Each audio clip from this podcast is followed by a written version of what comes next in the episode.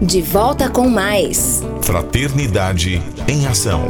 O seu momento de crescimento espiritual na Sagres. Falando aos jovens.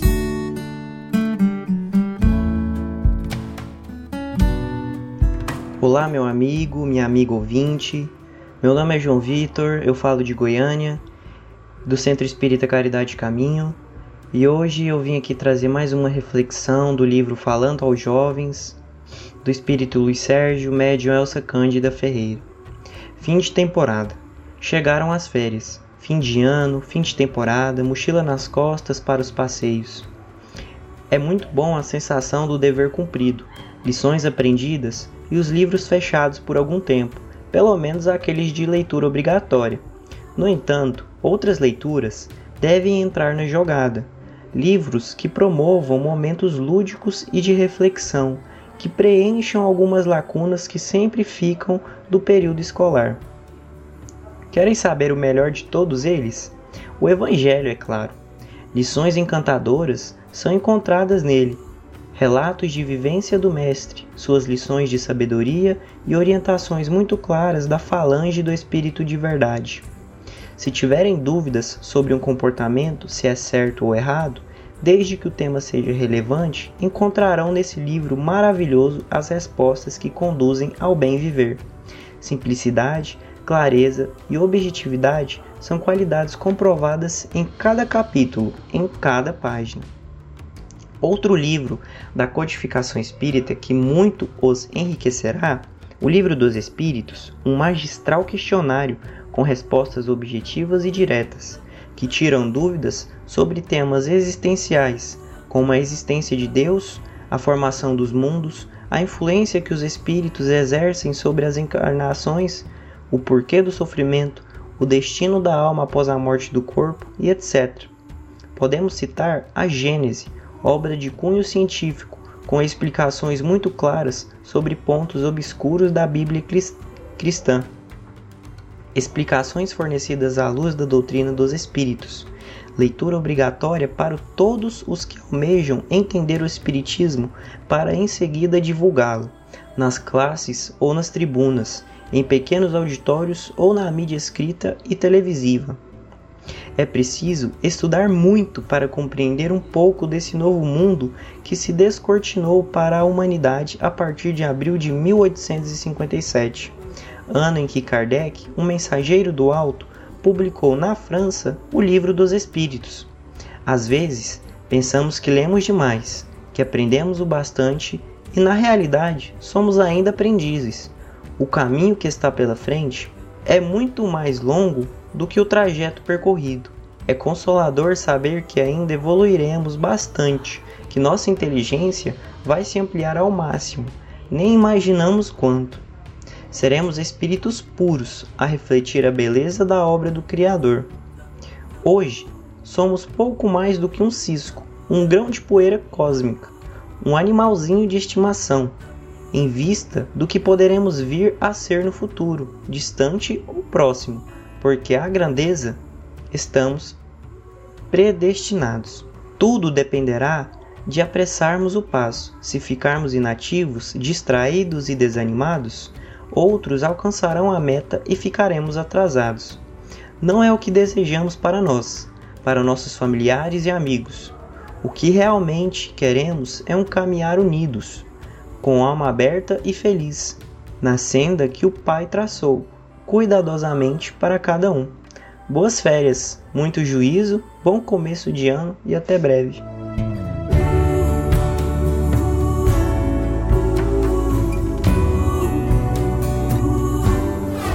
Fraternidade em Ação. O momento de crescimento espiritual na Sagres. Conversa de família.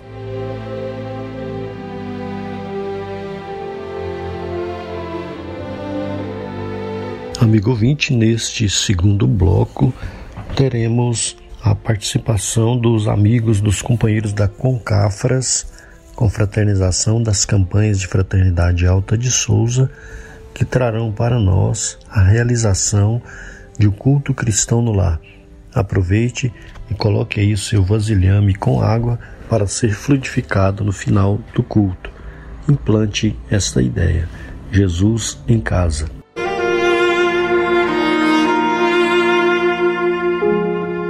Apresentaremos agora uma atividade que proporcionará momentos de paz e compreensão para toda a família. Conheça o culto do Evangelho no lar e implante esta ideia.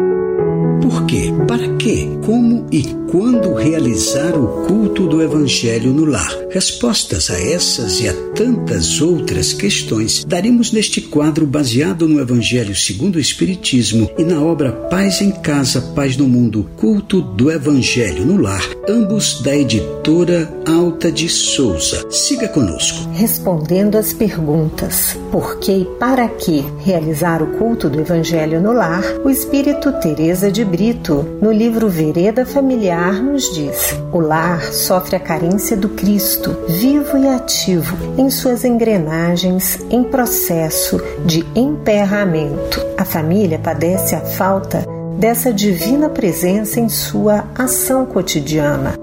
Diante da presença de Jesus, por meio da oração e do fraterno diálogo, mantidos no íntimo doméstico, toda a visão do mundo se modifica para melhores perspectivas. Os entendimentos dão-se respeitosa e maduramente. Como realizar o culto do Evangelho no lar? É muito simples. Primeiro, você e sua família escolhem um dia na semana, no horário em que todos, ou pelo menos a maior parte da família, possa se reunir para o culto. E no dia combinado, harmonize o ambiente, desligando a TV e deixando uma música suave e tranquila que transmita bem-estar. Enquanto isso, prepare uma jarra com água para ser fluidificada. Separe o Evangelho e uma mensagem. Na hora do culto, faça a leitura da mensagem. Em seguida, a prece inicial. E neste momento, colocaremos uma música para harmonizar o ambiente. Enquanto isso, busque uma jarra com água e reúna a família. Iniciaremos agora o nosso culto do Evangelho no lar.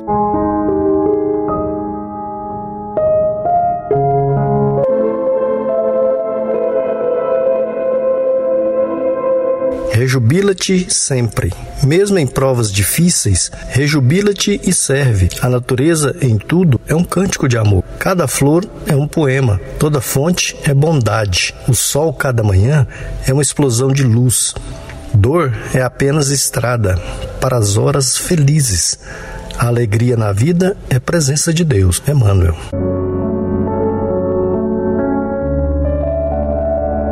Mestre Jesus, queremos neste momento te agradecer pela bênção da vida e por tudo que nos é mais caro, como a família, os amigos, o trabalho e a saúde. Somos gratos, Senhor, pelas oportunidades de crescimento que nos permitem valorizar cada instante da nossa existência. Abençoa aqueles que nos ouvem, os seus lares, familiares queridos, e que o teu amor seja uma luz a nos hoje e em todos os dias das nossas vidas.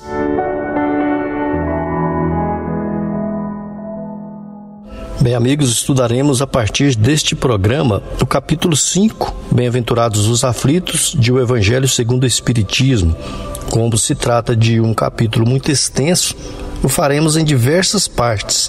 Hoje trataremos dos itens 1, 2, 3, 12 e 13. O item 1: Bem-aventurados os que choram, pois que serão consolados. Bem-aventurados os famintos e os sequiosos de justiça, pois que serão saciados. Bem-aventurados os que sofrem perseguição pela justiça, pois que é deles o reino dos céus. Em Mateus, capítulo 5, versículos 4, 6 e 10. Então vamos começar o nosso evangelho. Segundo Allan Kardec, somente na vida futura podem efetivar-se as compensações que Jesus, nosso irmão querido, promete aos aflitos aqui da terra. Sem a certeza do futuro, essas máximas seriam um contrassenso, mais ainda seriam até mesmo um engodo. E olha, meus irmãos, mesmo com essa certeza, dificilmente se compreende a conveniência de sofrer para ser feliz. É, dizem muitos por aí, para se ter maior mérito. Mas então, pergunta-se: por que sofrem uns mais do que os outros? Por que nascem uns na miséria e outros na opulência, sem coisa alguma haverem feito que justificasse essas posições? Porque uns nada conseguem, ao passo que a outros tudo parece sorrir. Pois é, Regina, mas o que ainda menos se compreende é que os bens e os males sejam tão desigualmente repartidos entre o vício e a virtude, né? E que os homens virtuosos sofram ao lado dos maus que prosperam. A fé no futuro pode consolar e infundir paciência, mas não explica essas anomalias que parecem desmentir a justiça de Deus, né? Entretanto, desde que admita a existência de Deus, ninguém pode concebê-lo sem o infinito das perfeições. Ele necessariamente tem todo o poder, Regina, toda a justiça, toda a bondade, sem o que não seria Deus. Isso é muito bem lembrado. Se Deus é soberanamente bom e justo, não pode agir caprichosamente, né, Guilherme? E muito menos com parcialidade. Logo, as vicissitudes da vida derivam de uma causa, e pois que Deus é justo, justa há também de ser essa causa. Isso é o que cada um deve compreender e também aceitar. Por meio dos ensinamentos de Jesus, nosso irmão, Deus pôs os homens na direção dessa causa e hoje, julgando-os suficientemente maduros para compreendê-la, lhes revela completamente a mencionada causa por meio do Espiritismo, isto é, pela palavra dos Espíritos. É isso mesmo, Regina. E por essas palavras, bem-aventurados os aflitos, pois que serão consolados, Jesus, nosso amado Mestre, aponta a compensação que hão de ter os que sofrem e a resignação que leva o padecente a bendizer do sofrimento como prelúdio da cura. Então, também podem essas palavras ser traduzidas assim: Deves te considerar feliz por sofrer visto que as dores deste mundo são pagamento da dívida que as tuas passadas faltas te fizeram contrair. Suportadas pacientemente na terra, essas dores te poupam séculos de sofrimento na vida futura. Deves, pois, te sentir feliz por reduzir Deus a tua dívida, permitindo que a saldes agora, o que te garantirá a tranquilidade no futuro. Você entendeu isso, Regina? Então podemos concluir que o homem que sofre assemelha-se a um devedor de avultada soma, a quem o credor diz: Se me pagares hoje mesmo a centésima parte do teu débito, quitar-te-ei do restante e ficarás livre. Porém, se não fizeres, atormentar-te-ei até que pagues a última parcela. Não se sentiria feliz, meus irmãos, o devedor por suportar toda espécie de privações para se libertar, pagando apenas a centésima parte do que deve? Em vez de se queixar do seu credor, não lhe ficará agradecido? É, é esse o sentido das palavras. Bem-aventurados os aflitos, pois que serão consolados. São ditosos porque se quitam e porque, depois de se haverem quitado, estarão livres. Verdade, Regina, é bem por aí. Se, porém, o homem, ao quitar-se de um lado, endivida-se do outro, ele jamais poderá alcançar sua libertação. Isso é fato, né? Mas e se murmurarmos nas aflições, se não as aceitarmos com resignação e como algo que devemos ter merecido, se acusarmos a Deus de ser injusto, nova dívida contraímos que nos faz perder o fruto que devíamos colher do sofrimento. É por isso que teremos de recomeçar absolutamente como se a um credor que nos atormente pagássemos uma cota e a tomássemos de novo por empréstimo. Ora, aquele que encara pelo prisma de vida espiritual apanha, num golpe de vista, a vida corpórea. Daí tira ele uma calma e uma resignação tão úteis à saúde do corpo quanto à saúde da alma, ao passo que com a inveja, o ciúme e a ambição voluntariamente se condena à tortura e aumenta ainda mais as misérias e as angústias da sua curta existência. Muito bem, meus irmãos, semana que vem daremos continuidade ao nosso estudo desse capítulo e caminhando para o encerramento do nosso culto do Evangelho no Lar, ouçamos a prece final com a fluidificação da água.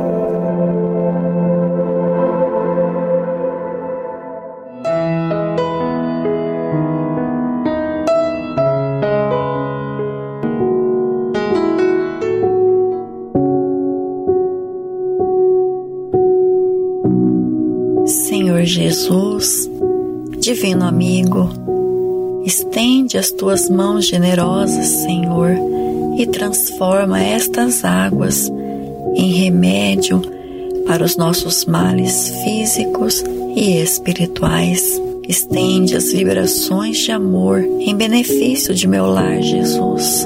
Que aqui possa reinar a paz, a saúde, a tranquilidade.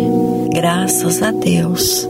Que Deus seja louvado. Faça uso da água fluidificada.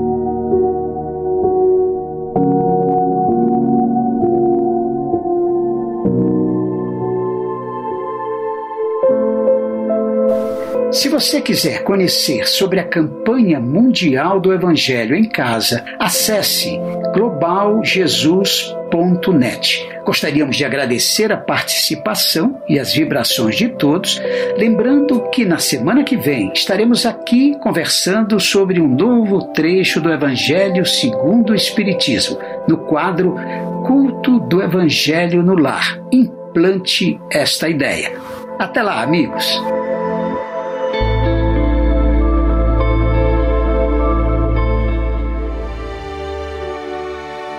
É, nós chegamos ao final do nosso programa é, Fraternidade em Ação, navegando das ondas do bem. Foi muito bom estar na companhia de todos vocês. Esperamos contar com vocês aí no nosso próximo programa. E nós convidamos a você para ouvir agora histórias e experiências de um espírito compromissado com a evolução do nosso planeta. Maria, Mãe da Humanidade. Maria, Mãe da Humanidade.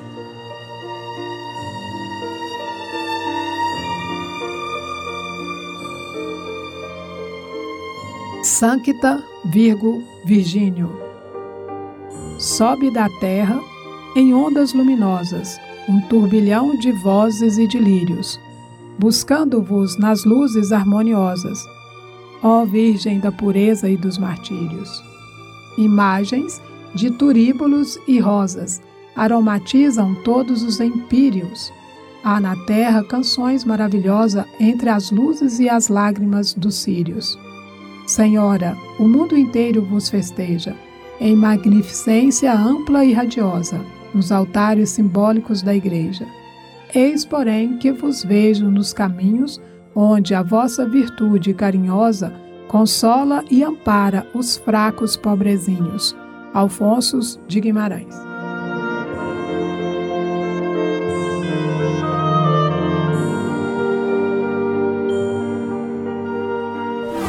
Fraternidade em Ação. O momento de crescimento espiritual na Sagres.